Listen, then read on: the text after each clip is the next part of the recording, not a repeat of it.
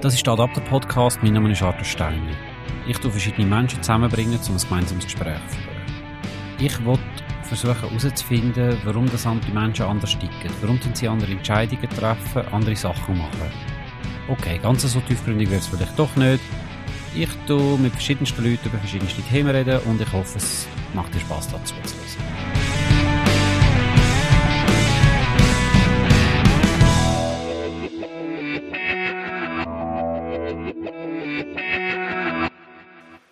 Das ist der zweite Teil vom Zweiteiler-Gespräch zum Thema ADHS. Falls du den ersten Teil noch nicht gehört hast, ist der zu finden unter adapter.fm 3. Das ist Zahl 3. Weiter geht's mit dem Teil 2.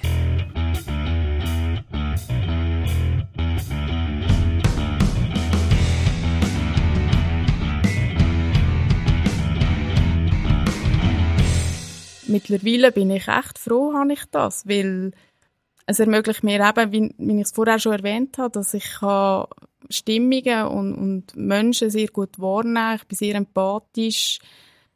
Ähm, das ermöglicht mir, mir jetzt in dem Moment auch meinen Beruf auszuüben als Coach. Und für das bin ich sehr dankbar, weil wenn ich glaube, die Diagnose nicht gehabt wäre ich nicht auf die Idee gekommen, dass ich dort eine spezielle Begabung habe. Du siehst es jetzt sogar als Vorteil und nutzt es als Werkzeug. Ja, ich sehe es für mich jetzt als Vorteil, ja. Ich, mit allen negativen Sachen, die ich auch habe, die nicht super sind, sehe ich auch, was für Chancen dass ich habe mit dem ADHS. Das ist in sich schon, das klingt schon sehr wertvoll. Oder? Ich, ich habe das Gefühl, man kann überrollt werden mit all den Sachen, die man nicht kann. Und wenn man den Fokus ein bisschen verschiebt auf, hey, in anderen Bereichen bist du besser als die anderen. Genau. Das kann für viele noch recht ermutigend sein, könnte man vorstellen. Wenn man denkt, doch an die Schulzeit, wo es schwierig war und weiss ich was. Ja, voll. Also, ich habe auch in der Schulzeit nie auffällig gesehen. Ich war sehr eine gute Schülerin gesehen, bis in die Kantine und eigentlich erst im Teenageralter, wo, es wirklich darum ging, ist, strukturiert zu lernen, dort ist es wie nicht gegangen. Vorher konnte ich das einfach ein bisschen kompensieren. Wo es dann auch wirklich darum ging, zu lernen, dann ist es wie nicht gegangen. Und also, jetzt habe ich vergessen, was ich wollte sagen. ähm, von was haben wir geredet? dass es am Anfang gegangen ist, nachher hast du es schwierig gefunden und vorher noch das, dass es eben ein Vorteil kann sein, oder? Dass, ja, genau. Und das, das ist eben auch ein Grund, warum ich Coachings mache, weil in all meinen Klienten sehe ich sehr viel Potenzial, was sie eigentlich machen könnten und wenn ich mit meinen Klienten das kann ausschaffen und, und sie nachher ähm, mit dieser Diagnose und mit den Sachen, die sie mitnehmen, das Positive daraus ziehen dann bin ich auch glücklich und ich weiß, ich habe dann einen guten Job gemacht. Mhm. Und das ist ähm, mega schön, wenn man einen Job machen kann, der einem so befriedigt. Also dann kann es sein, dass man effektiv, wenn man ADHS hat, dass man sich extrem unwohl kann fühlen im einen Job, aber eigentlich extrem kann ausleben in einem anderen Job, dass es dann wirklich so ein bisschen fast die perfekten Ort gibt für einen. Ja, du bringst so auf den Punkt, ja. Ich finde, ja. das ist gerade bei ADHS sehr, sehr wichtig, dass sie an einem Ort sind, wo, wo sie sich können ausleben können, wo sie sich selber können sein und wo sie ihre Stärken können einbringen können. Und dann sagt man so, ADHSler bringen in diesem Bereich Höchstleistung. Weil sie sind dann noch viel intensiver dran und noch viel loyaler der Firma mhm. gegenüber. Und jetzt im Privaten, jetzt innerhalb von einer Familie oder einer Beziehung? Beziehung ist immer das Thema. Und ADHSler hat fühlt intensiver, hat mehr Emotionen und das kann in beide Richtungen gehen. Das kann in Richtung Eifersucht gehen, wie auch in Richtung Liebe, bis besitzergreifend. Beziehung ist nicht einfach mit ADHSler. Meistens mhm. sind beide betroffen, weil man sucht sich dann ja so ein bisschen das Gleiche aus und dann äh, reibt man sich vielleicht gegenseitig auf, aber man hat dann vielleicht dafür auch wieder mehr Verständnis füreinander. Was auch immer das Thema ist, natürlich Ordnung, Unordnung. Also wenn ein chaotischer ADHSler mit einer ordnungsliebenden Frau zusammenwohnt, ähm, führt das natürlich immer wieder zu Diskussionen und das sind Streitpunkte, wo, wo man nicht kann unterschätzen oder? Und man muss wie Verständnis haben, wie es Stefan vorher gesagt hat, dass man vielleicht, wenn man eigentlich erwartet vom Partner, dass er die Wäsche zusammenlegt und man kommt am Abend heim und sie ist nicht zusammengelegt, er sieht es einfach nicht. Also nicht das als Entschuldigung nehmen, aber vielleicht auch ein Stück weit ein Verständnis entgegenbringen und zu schauen, mit dem Partner, okay, was machen wir, wie können wir das lösen? Können wir Post-its machen oder ähm, gibt es eine andere Methode, dass man das Problem könnte beheben Aber dass man wie zuerst einfach einmal Verständnis hat, das mhm. funktioniert halt anders. Und das Verständnis ist da, wenn beide selber auch betroffen sind. Darum gibt es viele Beziehungen, wo beide betroffen sind. Das Verständnis ist sicher mehr da, wenn beide betroffen sind, aber nicht immer. Also man kann das nicht immer gerade 100% ja. aufbringen. Ich würde sagen, die meisten Beziehungen mit ADHSler, die suchen auch einen ADHSler als Partner. Und wenn der Partner nicht betroffen ist, ist das Verständnis aufbringen sehr, sehr, sehr schwierig. Würdet ihr als Coaches das sogar befürworten, dass die Leute ADHSler als Partner finden? Es ist automatisch. Also man, man, man kann ja nicht steuern, wer ja, sich ja. verliebt. Und Aber, oder gibt es dann einfach, okay, dann ist vielleicht die Wohnung ein bisschen anders gestaltet wie so ein Pärli als jetzt bei einem anderen Pärli? Also es muss nicht unbedingt sein, weil ich hatte das auch früher gehabt und vor allem, wenn man auch will, mit jemandem zusammen sein. Ich bin, äh, ja, habe eine Ex-Freundin gehabt und wollte zusammen sein mit ihr und dann habe ich gewusst, hey, okay, sie ist eine Frau, sie will es ordentlich, Jetzt liegt es an dir. Und ich konnte es nicht lernen. Jetzt ist meine Wohnung immer picobello sauber. Sogar Kollegen kommen richtig gern zu mir und äh, es gefällt mir auch. Sicher auch, ähm, ja, auch ein Anpassen, weil eben die andere Person, ob Mann oder Frau, ähm, hätten halt andere Ansichten und dass man sich dann dort auch findet. Und ich habe ja, kaum eine Diagnose gehabt, da habe ich eine Freundin gefunden und wie das gerade erwähnt worden ist, bumm, wie ein Magnet, ADHS, ja, ich auch ADHS und es hat mhm. ein paar Monate gematcht. Und jetzt zum Beispiel die Ex-Freundin von mir, die hat kein ADHS gehabt. Da haben wir dann auch Diskussionen gehabt wegen Ritalin und so weiter und so fort. Also es ist, ich habe beides erlebt und ähm, ja, es ist Plus und Minus. Ich bin jetzt noch am herausgefunden, eben, ich habe das ADHS im Griff, aber Beziehungen bin ich noch am lernen, wenn ich ehrlich okay. bin. Ähm, das ist ein Thema für die Zukunft, weil es ist schon, ja, zuerst werde ich jetzt wieder topfit und dann kann ich mich in die ganzen Abenteuer reinstürzen, aber momentan, ja, ich habe beides versucht in den letzten vier Jahren, seit ich es weiss. Es ist beides sehr interessant gewesen, lehrreich. Ähm, ja, das ist eigentlich so mein Standpunkt, den ich da dazu kann sagen. Aber wenn man etwas will, das ist meine Ansicht, dann kann man auch. Zum Beispiel jetzt eben Wohnung aufräumen. Also ich bin wirklich chaot und ich habe es gelernt. Ich stehe jetzt noch, ich bin auch pünktlich. Ich sage, ich tue immer eine Baustelle nach der anderen abarbeiten, da von dem mhm. ADHS.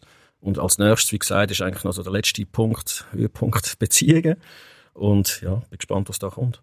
Und wie stark ist jetzt das Thema bei dir im Alltag? Also ist das jetzt etwas, das dich jeden Tag, den ganzen Tag begleitet? Nicht das ADHS bei mir, aber ich bin ja eigentlich, wie gesagt, ADHS ist keine Krankheit, aber es kann krank machen, weil ich das nicht gewusst habe, obwohl diverse Signale da in meiner Jugend auch schon bei der Kinderpsychologin bin gemobbt worden dreimal, ähm, ich konnte nicht mehr schlafen, dann haben die Eltern mich ins Internat tun, dann sind wir aber zu der Kinderpsychiaterin, die hat herausgefunden, dass ich gemobbt worden bin, obwohl ich eben Pausengelohn war und der Beste im Sport und beliebt. Aber ich bin einfach nicht gut gewesen Mathe und bin dort ein bisschen gemobbt worden, habe das unterdrückt, nicht können sagen. Ähm, schlussendlich ja, merke das ADHS nicht, nein, weil ich habe meinen Wochenplan, ich habe meinen Tagesplan, ich habe auch meine Pausen drin, die ich mache, da ich meditiere jetzt seit einem halben Jahr, wo wirklich sehr viel bringt mir jetzt, ähm, oder mache Sport. Ich merke es jetzt nicht so.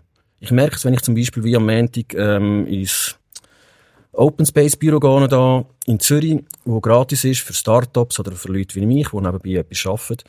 Und dann habe ich einfach fünf Stunden geschafft, ohne Pause, ohne nichts. Und das ist jetzt etwas, was ich auch noch muss lernen muss. Das ist eben der Fokus. Wenn ich etwas gerne mache, dann macht es einfach wumm. Dann kann ich die ganze Nacht arbeiten. Ich trinke nichts mehr, esse nichts mehr. Und das ist das, was ich auch noch muss lernen. Dann merke ich schon, aber sonst eigentlich, eben, ich, ich spreche jetzt für mich, ich habe Organisation im Griff, Zeitmanagement. Die meisten Attribute jetzt, die ein bisschen negativ sein die habe ich im Griff und die positiven, die habe ich jetzt auch noch mehr gestärkt, wie es vorhin auch schon erwähnt worden ist, weil wir sind kreativ, wir sind innovativ, wir sind empathisch, wir äh, dieser Welt, glaube ich, ja, ein bisschen, wie kann man dem sagen, Socializing noch ein bisschen beibringen, wir helfen viel, ähm, ja, wir sind einfach anders. Und wir dann die anderen Menschen so akzeptieren, wie sie sind. Und ich würde mir wünschen, wenn sie uns auch noch ein bisschen mehr würden akzeptieren, weil, ja. Aber fühlst du dich denn nicht akzeptiert? Akzeptiert schon, aber es gibt manchmal Diskussionen auch mit guten Freunden. Letzte Woche auch wieder ähm, eine Diskussion. Oder einfach so, manchmal kommt es halt über, ja, weißt du, so, so wie der ADHSler. Eben, der redet halt wieder ein bisschen viel oder ähm, redet halt mal rein. Oder äh, manchmal kommt das über. Auch bei meinen Eltern, die ich über alles liebe, die haben super ähm, mich ausgebildet, kann man sagen, einen Rucksack gegeben. Aber manchmal heisst es auch, ja, weisst, der ADHSler, so. Das ist einfach, es ist auch legitim, weil wir sind, also ich fühle mich auch als speziell. Ich weiß, wie ich überkomme, eben, weil ich mich selber reflektiere. Ähm, ja, es ist ein bisschen speziell, die Situation. Aber es ist nicht böse gemeint von den anderen Menschen, weil man halt einfach, ja, vielleicht sind sie überfordert. Und das verstehe ich eben auch. Mhm. Dass ich manchmal eben ein bisschen zufordernd sein kann oder einfach ein bisschen zu schnell auch, zwei, drei Schritte schon voraus. Und das erwarte ich dann auch von den anderen, dass ich dort einfach, ja, auch mich ein bisschen zurücknehme mit den Erwartungen, die ich draussen habe. Weil es mhm. könnten, ja, können oder wenn die anderen vielleicht nicht gerade erfüllen. Und das ist eigentlich dann mein Problem, und ich muss damit umgehen können. Und das bin ich eigentlich auch gut. Wie sollten denn andere Leute mit ADHSler umgehen? Tun ihr auch Mitmenschen von ADHSler coachen, Familienmitglieder, Partner und so? Oder sind es immer nur die Betroffenen selber? Wir haben eigentlich alles. Also, es gibt auch oft, dass, dass der Partner kommt, es gibt Eltern, die kommen, ähm, es, es gibt äh, Berufinnen, mhm. Lehrmeister oder Vorgesetzte, die dabei sind. Weil das macht viel Sinn, wie man kann anhand von praktischen Beispielen gerade erklären, was vielleicht das Problem ist oder wie man mit dem anders umgehen soll. Das finde ich eine sehr äh, bereichernde Form. Was, was sollten denn die Menschen, die mit einem zusammenarbeiten oder zusammenleben, was sollten die denn, wie sollte man so funktionieren? Was gibt es da für Tipps? ist zu schwer, aus dem Stegreif zu sagen. Ähm, ich denke, der ADS-Mensch ist ja eigentlich von, von, Natur aus ein Bewegungsmensch. Und was natürlich oft passiert, ist, dass das ADS unruhig wird und dann einfach die Situation aushaltet nehme jetzt das Beispiel äh, eine, eine Sitzung, wo zwei Stunden dauert, irgendwo mit dem ADS ist ein Thema, das ihn nicht interessiert, wo, wo ihn stresst vielleicht auch. Und dann haltet er es einfach aus. Das heißt aber, wenn er in der Sitzung ist, ist sein Fokus nach innen gerichtet, um sich möglichst können aushalten in dieser Situation und nimmt dementsprechend an der Sitzung wahr, äh, teil. Mhm. Und dass man jetzt zum Beispiel sagt, ja, äh, wenn sie ihn stresst, dann soll er doch einfach schnell raus, eine Minute lang ums Haus rumlaufen und wieder reinsitzen. Und dann Verständnis Oder, haben für das, dass das halt nötig ist. Es ist heute nicht mehr so. Früher, ähm, gerade ADS, die können sich sehr gut konzentrieren in der Schule, wenn sie möhlen nebendran. Früher war es eigentlich sehr verboten. Gewesen. Äh, man schaut vorne, man macht Frontalunterricht und man malt nicht neben Türen zum Beispiel. Ist doof, weil wenn man die Leute fragt, warum das du machst, dann sagen sie, ich kann mich besser konzentrieren. Mhm. Warum soll man sich nicht im Unterricht besser konzentrieren? Es gibt ähm, zum Beispiel noch Beispiele mit, mit Kindern wo man sagt, äh, aufräumen, hat der Stefan schon gesagt, das Kind ist es meistens recht schwer. Wenn die Mutter sagt, ähm, Sohn, jetzt gehst du aufräumen, dann funktioniert das meistens nicht. Aus dem Grund einfach, weil er jetzt eh schon vergessen, bis er oben ist. Oder es kommen noch drei Faktoren, was heisst, noch Hände waschen, die Schuhe anstellen, aufräumen. Mhm. Hände waschen, Schuhe anstellen, nimmt das ADS-Kind gar nicht wahr, sondern nur aufräumen.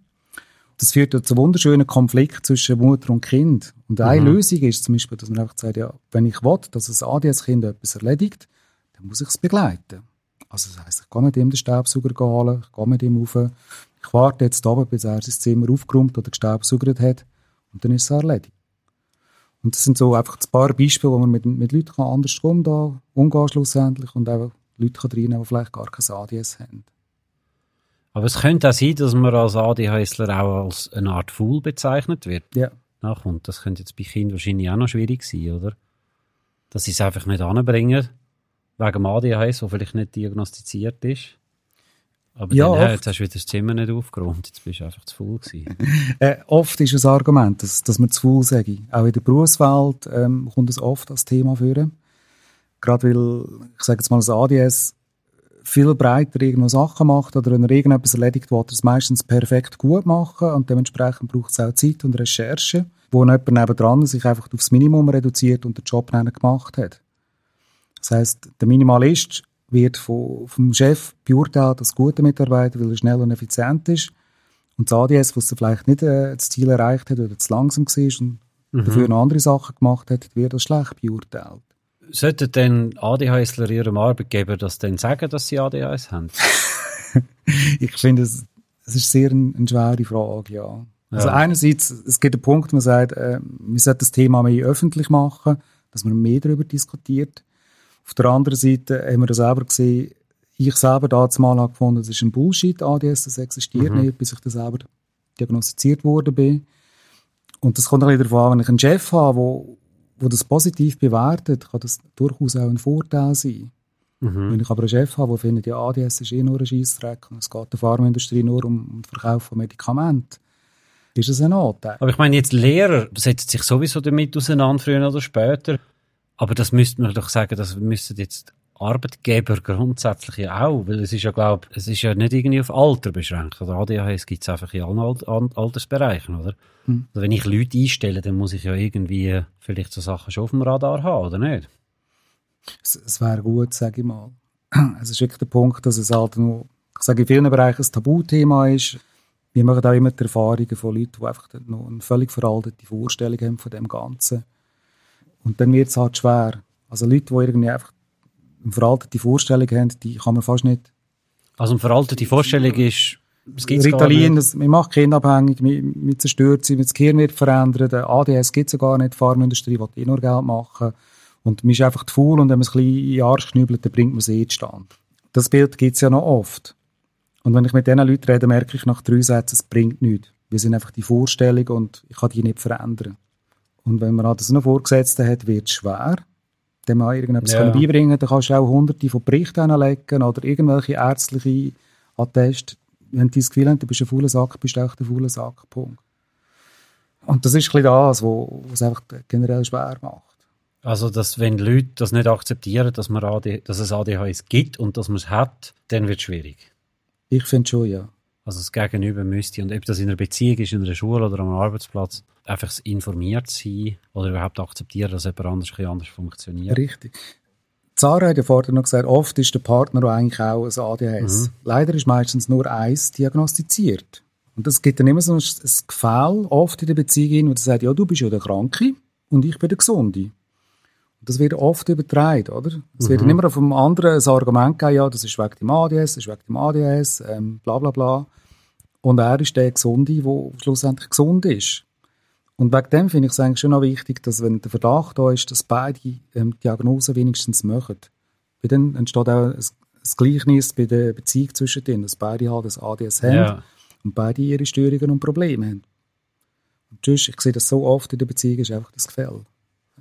Aber dann wäre es eigentlich allgemein gut, wenn sich mehr Leute würden untersuchen lassen.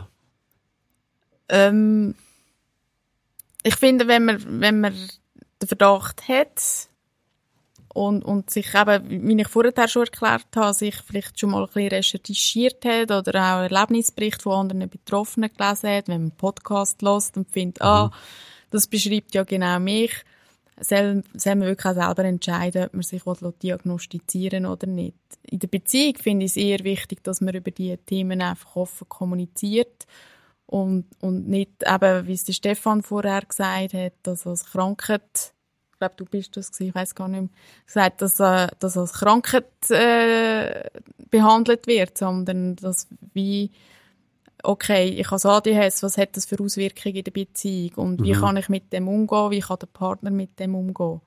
Ich finde nicht, dass sich einfach die Leute per se mal abklären lassen, überhaupt nicht. Also man sollte das nicht fix in die Schule einbauen, dass man alle Kinder irgendwie untersucht. Nein, ja nicht. Also das finde ich, wäre der Ja. falsche Weg, mit dem umzugehen. Gibt es denn ADHS schon immer? Ähm, das hat es schon immer gegeben. Es hat ja äh, ein Buch gegeben, der Struwel Peter, wo das mal so das erste Mal so ein bisschen literarisch auch beschrieben hat, die, die Symptomatik. Ähm, ich glaube, das ist evo evolutionär bedingt, oder? Man hat vielleicht die gebraucht, wo, wo ähm, ein bisschen mutiger sind oder eben querdenken, die, wo, wo dann halt irgendwie aufs Mammut losrennen und, und neue Ideen eingebracht haben, Erfindungen gemacht haben. Das hat es ja gebraucht und das hat Menschen schon immer schon gehabt.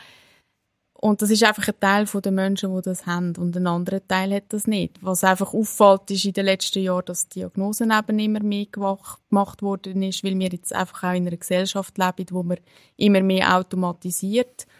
Und ähm, immer mehr muss auf die Bürotätigkeit zurückgehen und ähm, in, in dem System leben, wo wir jetzt sind mit, mit dem Fokus.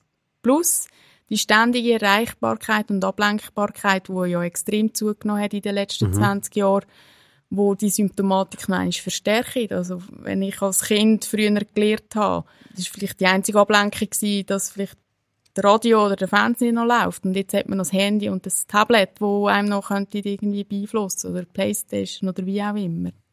Ich glaube nicht, dass es mehr Leute haben, aber die Diagnose wird sicher mehr gestellt. Also man findet es mehr raus? Ja. Aufgrund der Umstände eigentlich? Ja. Dass auch vielleicht früher hat man sich eher noch durchschleichen ohne dass man es gemerkt hat? Ja, das denke ich auch.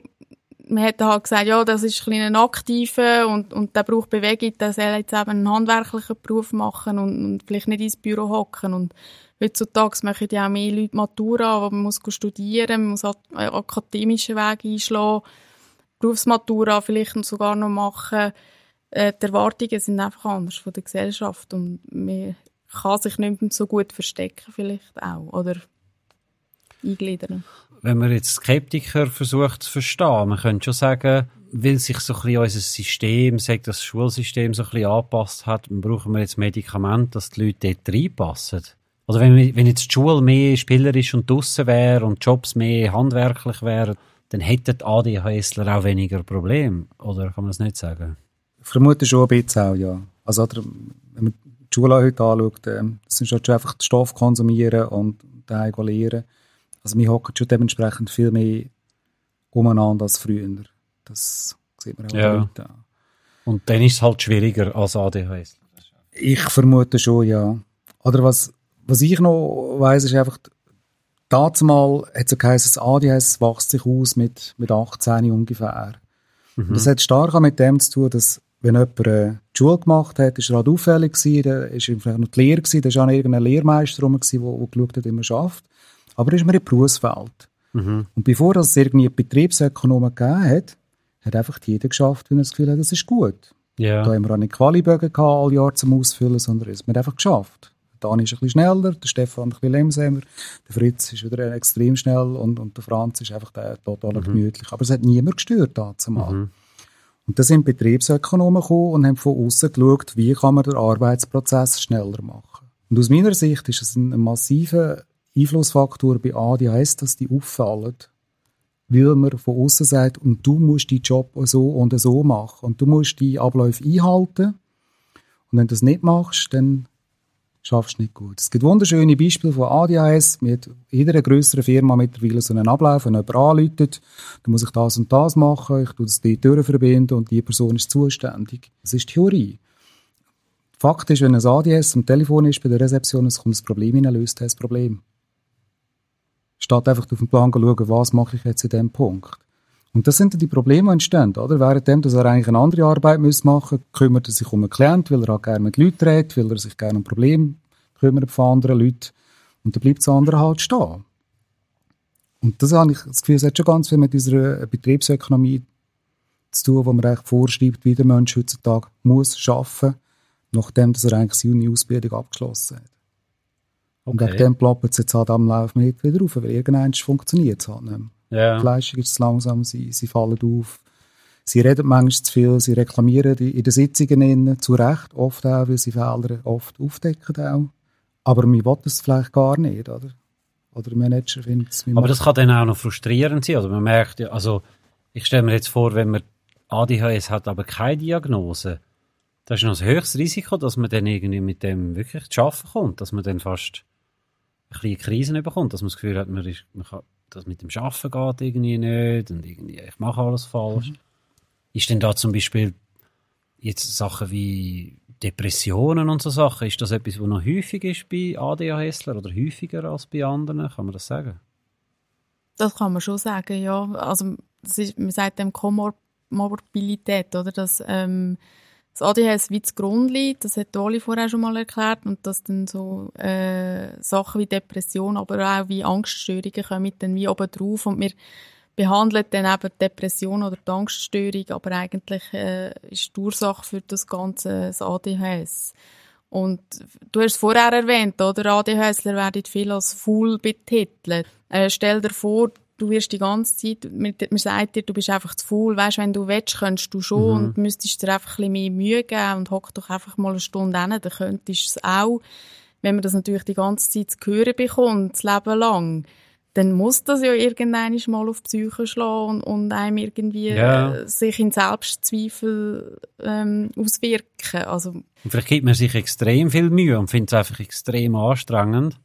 Ja, man und kann, wird dann als faul bezeichnet. Ja, also auf jeden Fall. Man kann es ja gar nicht anders. Also, es ist ganz schwierig, oder? Jemand, der nicht betroffen ist, kann das nicht nachvollziehen. Und das äh, habe ich auch, wo wir vorher darüber geredet haben, wie, wie äh, ähm, geht man mit Leuten um, die das nicht haben, wie soll ich mit ADHSler umgehen? Man kann das fast nicht erklären, wie das für einen ADHSler ist, weil man kann sich nicht vorstellen. Genauso wie man sich als ADHSler nicht kann vorstellen wie es vielleicht normal sein sollte. Das ist so ein bisschen die Krux dieser ganzen Sache. Oder? Und darum sind vielleicht viele ADHS-Coaches selber Betroffene? Ja. Könnte man sagen, einfach weil man dann die Fähigkeit hat, sich hineinzudenken in die anderen ja, man weiß auch ganz genau, was, von was der andere redet oder, und was für ein äh, Problem ja. das er hat und mit was er muss kämpfen Und wenn du natürlich mit einem Problem kommst und das Gegenüber versteht genau, was du meinst, dann fühlt man sich aufgehobener und man hat dann auch das Gefühl, mal, das bringt mir etwas, weil ich kann mich da weiterentwickeln. Wenn man sagt, Depression ist das eine, was ist denn zum Beispiel mit so Suchtverhalten? Ist das etwas, wo ADHSler gefördert sind? Ihr schmunzelt jetzt. Also ich hatte zum Beispiel, ähm, weil ich da extrovertiert war, eben Ex-Aussendienstler, bla bla bla. Ich habe keine Depressionen, Ängste, Zwänge, das habe ich alles nicht gehabt. Ich habe zum Beispiel aber eine Persönlichkeitsstörung, die diagnostiziert worden ist. Störung ja. ist immer negativ. Ich sage einfach, wenn du äh, sechs Jahre gemobbt worden bist und dann auch im Aussendienst immer geholt wirst, wegen deinem riesen Netzwerk, das du hast, wegen deinen Ideen, die anders mhm. sind, äh, alle drei Monate kommen zwei, drei Headhunter. Ich habe jedes Jahr den Job gewechselt, auch als ich Key Account Manager war. Das macht man eigentlich nicht. Ähm, ja, ich habe bei den Top-Firmen geschafft in der Designmöbelbranche. Alles schön und gut.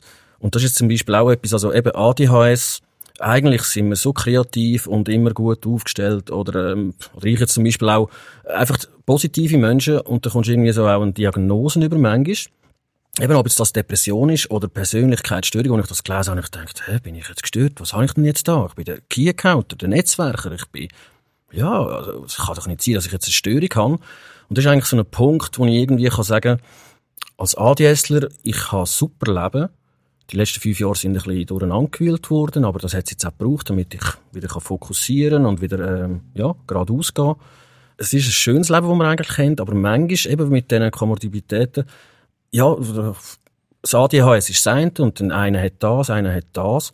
Also ich habe schon ein bisschen an dem ganzen Persönlichkeitsstörung Diagnose, ähm, wie kannst du sagen, an dem Blatt habe ich mich richtig gestört.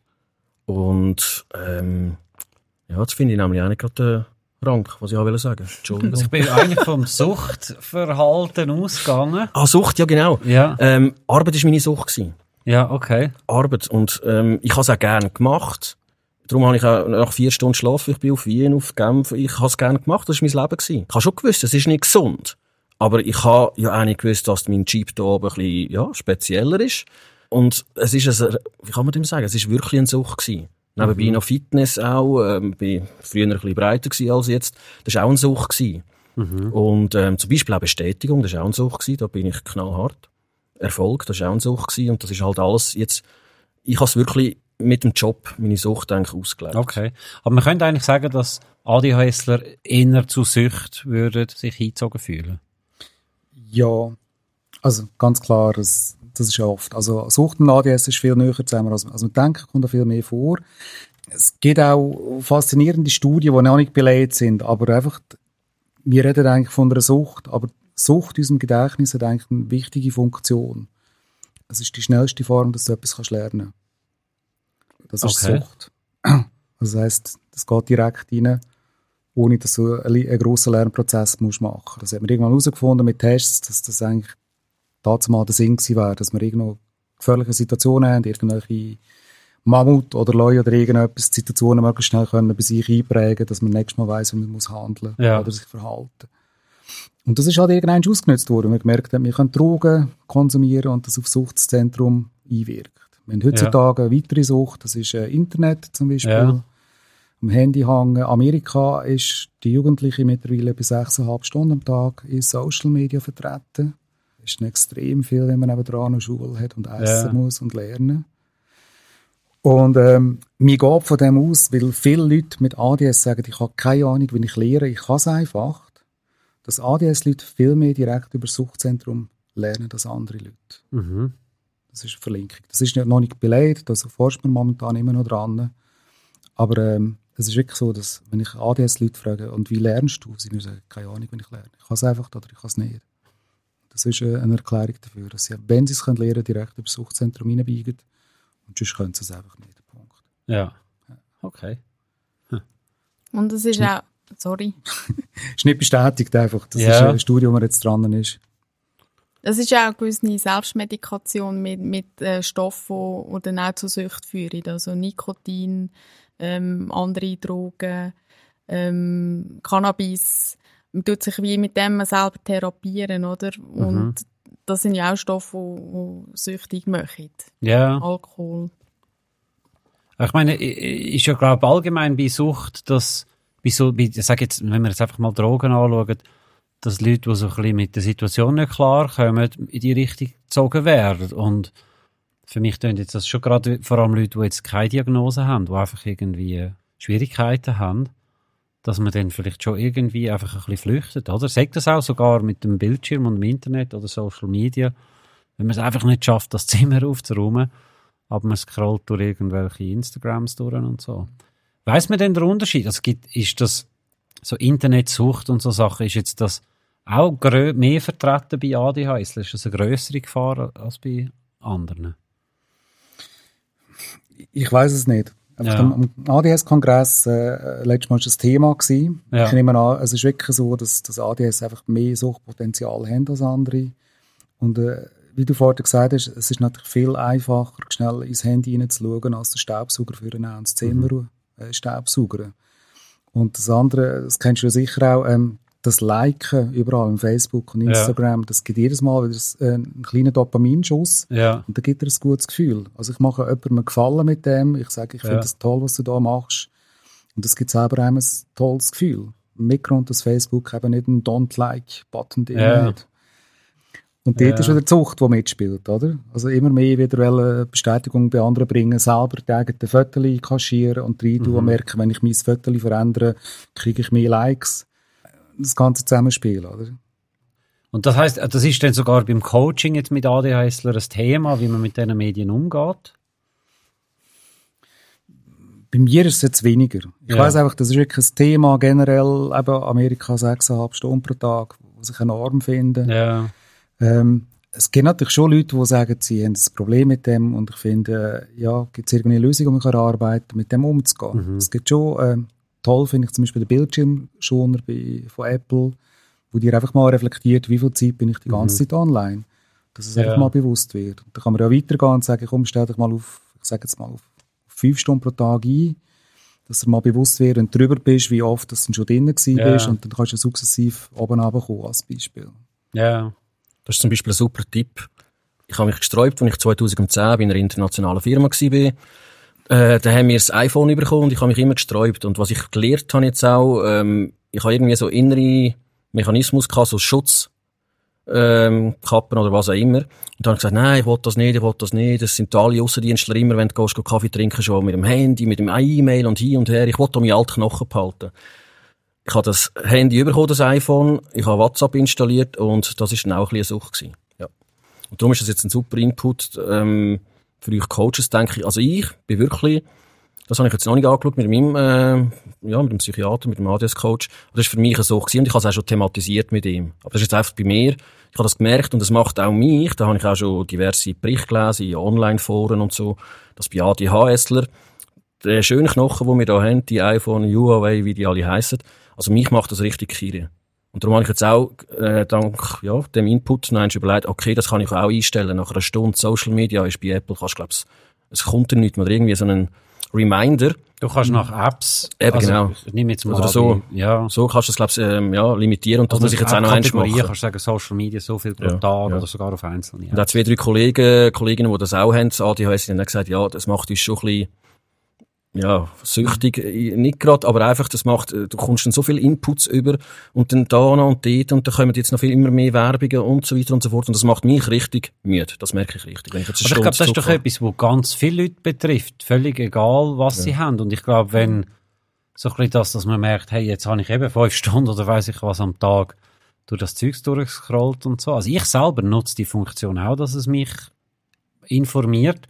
Ich kann dann sagen, es ist wieder ein Snooze-Knopf beim Wecker, oder? Ich kann sagen, gib mir nochmal 15 Minuten oder so. Aber es ist mir bewusst, dass ich jetzt dem gesagt also es, man wird daran erinnert. Ich habe es jetzt bei mir bei gewissen Social-Media-Plattformen effektiv auf 15 Minuten pro Tag, wo es mir dann nachher sagt, und dann kann ich sagen, okay, ich will jetzt nochmal 15 Minuten haben und dann drücke ich. Aber es ist wie irgendwie, es ist mir jedes Mal ein bisschen bewusst, hey, du, hast, du bist jetzt wieder beim, bei 15 Minuten angekommen. Und ich stelle mir jetzt vor, so wenn ich jetzt das höre von ADHS, wenn das bei allen ein Problem ist, dann sicher nicht weniger, oder, bei ADHS.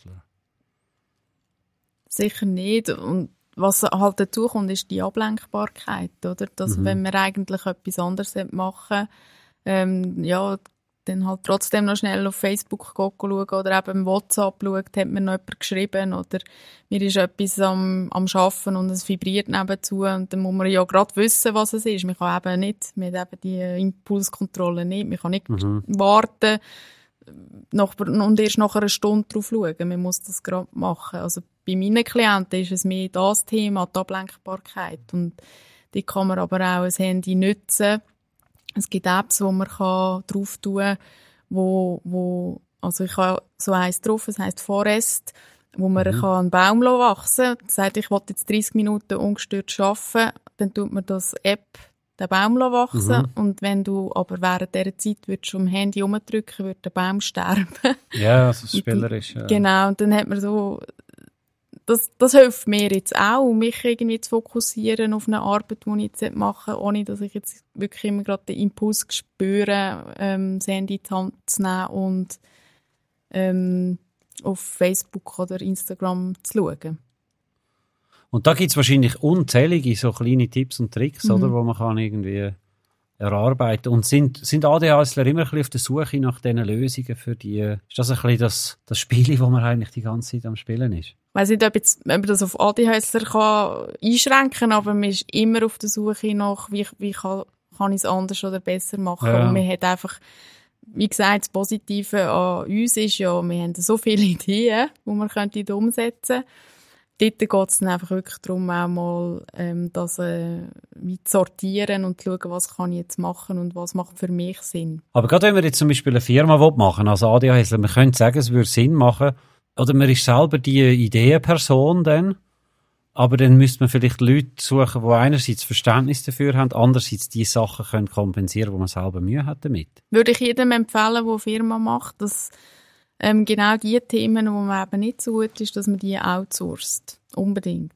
Und wenn man das weiß und sich das bewusst ist und das macht, kann man sehr viel Erfolg haben.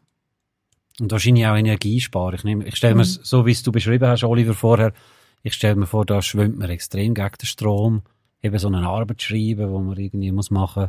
Mhm. Und wenn das einfach irgendwie nicht so recht will, das kostet wahrscheinlich auch viel Energie, oder? Energie sparen und äh, Mitarbeiter schonen, wenn man hat. ja. Genau. Ich würde noch ein bisschen weitergehen. Also ich würde beim ADS halt wirklich auch, ähm, nicht aus Eigeninteresse sagen, nimm einen Coach dazu, wenn du Mhm. dich selbstständig willst machen Weil oft ist ja nicht das Problem, dass äh, ein ADS nicht kann ein Buch lesen kann, wie man sich selbstständig macht und versteht, sondern es geht dann um die Umsetzung hinten dran, Mhm. wo dann schwer ist.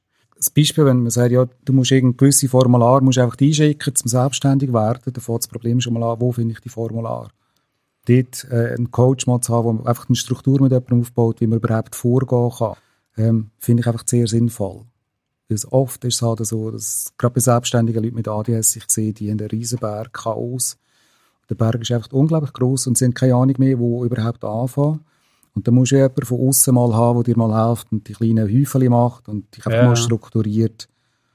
Und dann kannst du deine Selbstständigkeit äh, weiterführen, oder?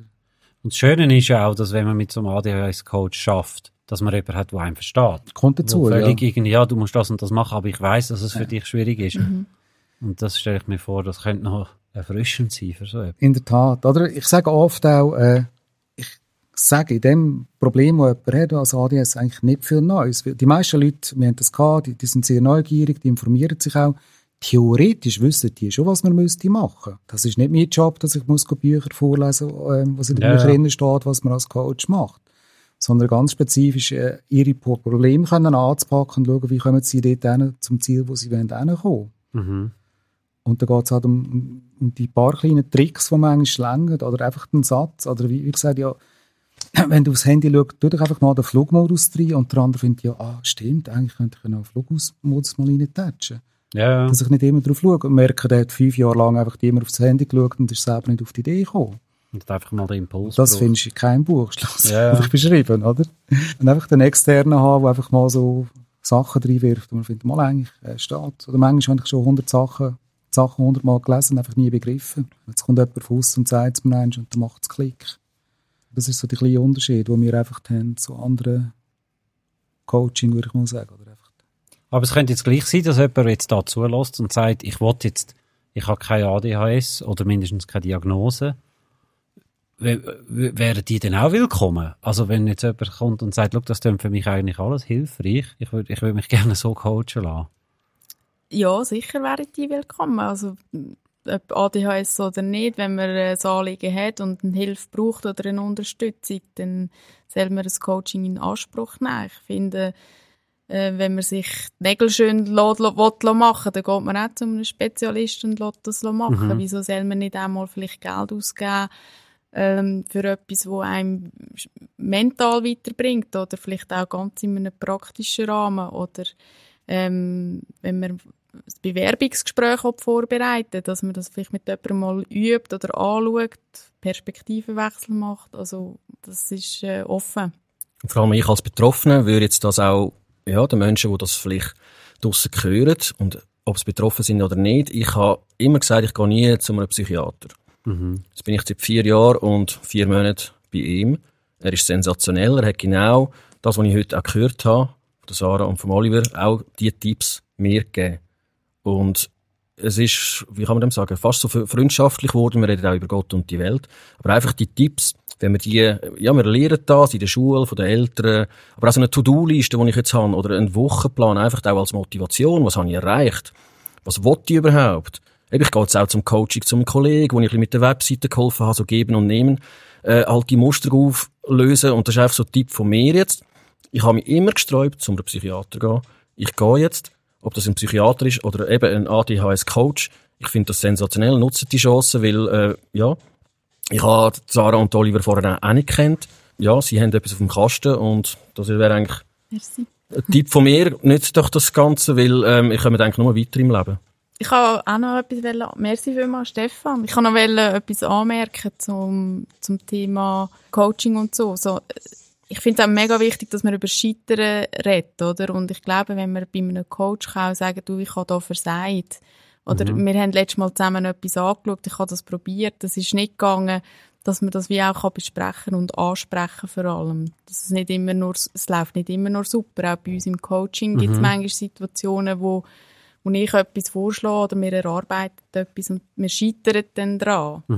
Dass man eben dort äh, zu jemandem kann gehen kann, der einem dann wieder kann auffangen kann. Dass das Scheitern eigentlich so ein bisschen wie fast dazugehört und Ja. man kann Das ist menschlich. Also das habe ich auch bei meinem Coach gehabt. Eben, er ist sensationell, aber ab und zu, ja, habe ich dann auch zu viel vielleicht auf ihn gelost.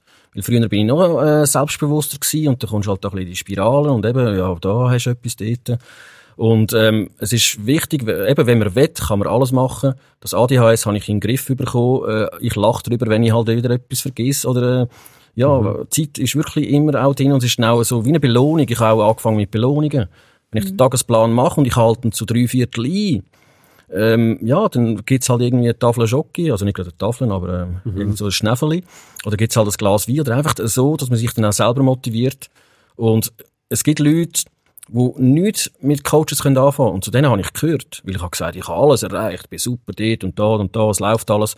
Und da ist mal so ein Kriseli gekommen, ähm, eben, auch da, die Diagnose, die mich eigentlich befreit hat, aber auch gezeigt hat, hey Stefan, schau mal, jetzt tust du dein Leben noch einmal reflektieren.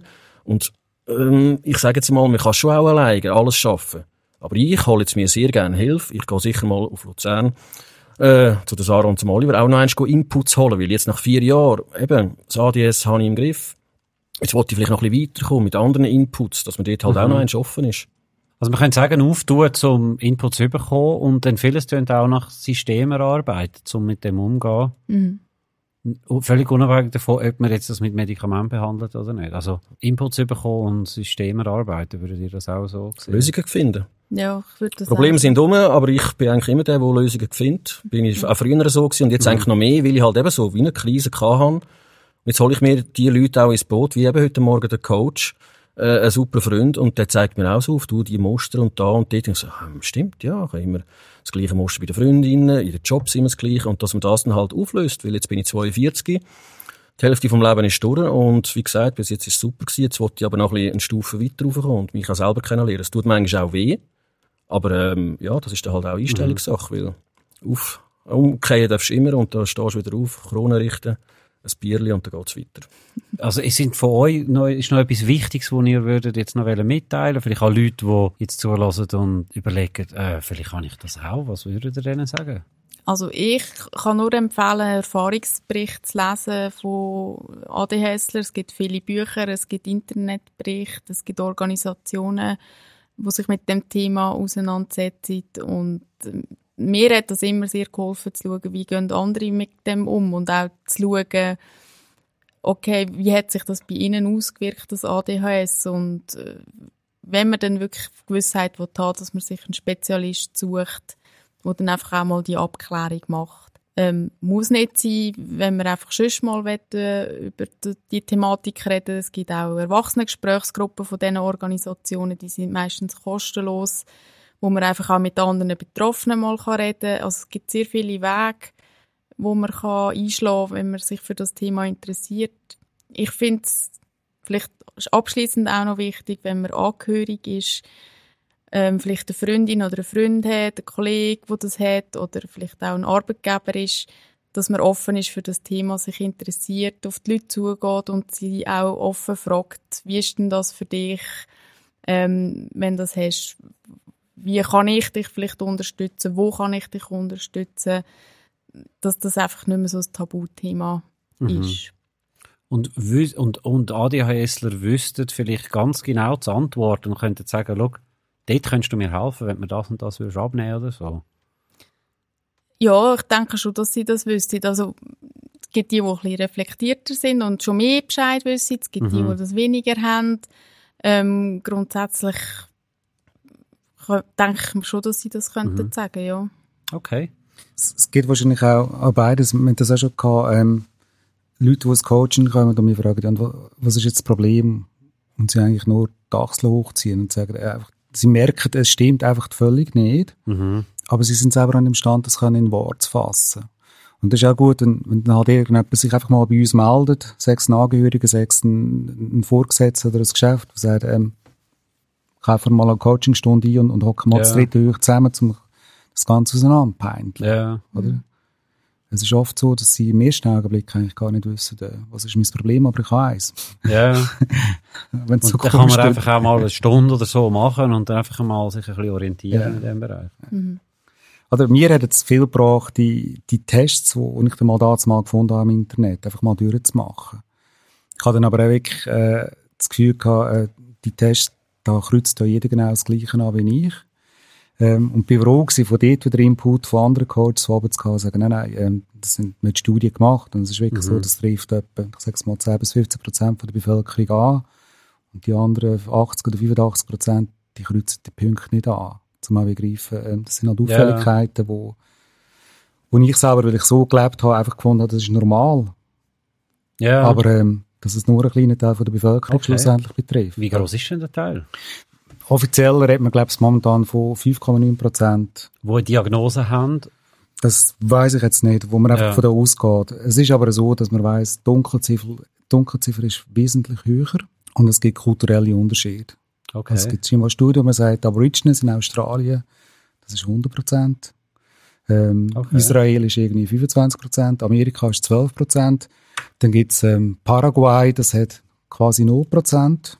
Das lässt sich auch erklären. Es gibt einfach keinen Arzt, der ADHS in Paraguay abklärt. Ah, okay. Also es sind ganz viele Faktoren, die mitspielen, ja, oder? ja, klar, ja. Aber im Durchschnitt kann man sagen, offiziell sind wir knapp bei 6 und schwar, also vermutet wahrscheinlich sind es etwa 12 bis 15 Prozent. Ja, ich danke euch vielmals fürs Mitmachen da. Es war sehr spannend gewesen. Und ähm, vielleicht jetzt noch schnell, wenn jemand in ein Coaching will, gehen, wo findet es euch denn? Wir sind in Luzern. Unter www.adhs-luzern.ch findet man unsere Kontaktangaben. Ja, meldet euch bei der Sarah und beim Oliver. Und eben nochmal, danke vielmals fürs Mitmachen Ja. und danke dir fürs. Zuhören. Danke, Danke. Stefan, für die. Offenheit. Ja, danke.